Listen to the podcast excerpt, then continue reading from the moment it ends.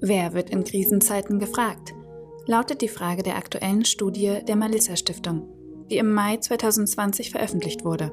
Die Antwort würde nach den Ergebnissen der Studie lauten Männer. Von den Personen, die im Fernsehen als Expertinnen oder Experten zu Wort kamen, davon waren nur 22 Prozent, also nur eine von fünf weiblich. Interessanterweise selbst in den Berufsgruppen, wo Frauen de facto genauso, entweder genauso häufig oder sogar teilweise noch häufiger als Männer vorkommen, selbst da war es so, dass Frauen als Expertinnen deutlich seltener zu Wort kamen. Sagt Karin Heisecke, Sozialwissenschaftlerin und Projektleiterin der Malisa Stiftung. In der Studie der Malissa Stiftung wurde die Geschlechterverteilung in der Corona-Berichterstattung in dem Zeitraum vom 16. bis 30. April 2020 untersucht. Dabei wurden zwei Medienbereiche unter die Lupe genommen. Erstens die TV-Berichterstattung zweier öffentlicher und zweier privater Sender und zweitens Online-Ausgaben von 13 Printmedienberichten. Ich habe Karin Heißecke gefragt, warum die Stiftung ins Leben gerufen wurde. Unser Ziel ist eine gleichberechtigte, freie Gesellschaft, in der alle Geschlechter gleichermaßen all ihre Potenziale entfalten können und sich gesellschaftlich einbringen können. Als die Corona-Krise plötzlich da war, wurde ja auch zunehmend thematisiert, dass in, in Kontext dieser Krise, dass also sowohl in den politischen Entscheidungsgremien, aber auch in den Medien deutlich mehr Männer zu Wort kamen als Frauen.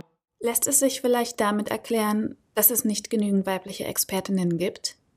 Also es sind 47 Prozent aller Ärztinnen in Deutschland weiblich. Und trotzdem war der Anteil bei denen, die zu Wort kamen, so niedrig. Kurz gefasst, in der Realität ist ungefähr jede zweite Frau Ärztin, also Expertin. Im Fernsehen aber nur jede fünfte. Dass Frauen unterrepräsentiert sind, ließ sich auch daran erkennen, dass selbst bei Themenbereichen, die sozial frauisiert sind, zum Beispiel Bildung und Soziales, der Anteil an Expertinnenwissen viel niedriger lag, zum Beispiel im Bereich Pflege bei 17 Prozent. Wie lässt sich das erklären?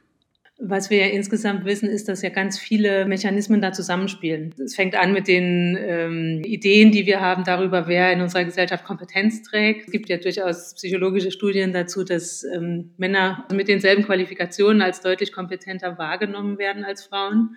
Dann ähm, kommt sicherlich auch äh, dazu das Thema, wie wir alle sozialisiert wurden und auch wie viel wir uns äh, unsere eigene Expertise wahrnehmen oder wie viel wir uns zutrauen. Und dann halt ähm, ist natürlich ein wichtiger Faktor, inwiefern die, die Medien, die halt diese Auswahl treffen, inwiefern ihnen das wichtig ist, auch die Leute zu Wort kommen zu lassen, auch in der Häufigkeit, wie sie in der Gesellschaft vorkommen. Medien haben also jede Menge Einfluss darauf, welches Gesellschaftsbild vermittelt wird. Daher fordert die Projektleiterin Karin Heisecke, dieses bewusste darauf achten in Redaktionen, dass man äh, die Realität sozusagen auch in dem, was man halt anbietet, widerspiegeln will. Mit gutem Beispiel geht der SWR voran, der sich der 50-50 Challenge angeschlossen hat und eine gleichberechtigte Verteilung von Stimmen umzusetzen versucht. Des Weiteren gibt es die Website vielfaltfinder.de, eine Datenbank der neuen deutschen MedienmacherInnen, die Expertinnen und Experten mit Migrationshintergrund verzeichnet. Solch eine Liste wünscht sich Karin Heißecke auch für verschiedene geschlechtliche Identitäten. Weiterhin fordert sie mehr Frauen in den Führungspositionen sowie die Thematisierung von Geschlechterungleichheit in der Medienausbildung. Wenn man natürlich früh ansetzen will, äh, bei der nächsten Generation ist natürlich, dass sowas auch in den Ausbildungen bereits thematisiert wird, damit die nächste Generation von Medienschaffenden das von vornherein schon mitbringt. Ne? Als studentisches Radio trägt CouchFM auch eine Verantwortung, diverse Stimmen hörbar werden zu lassen. Dies erfordert die stete Auseinandersetzung mit feministischen Themen und der gleichberechtigten Verteilung von Stimmen. Das heißt, ein weiterer Blick auf die Vielfalt an Studien der Malissa Stiftung lohnt sich. Diese findet man auf deren Website www.malissastiftung.org.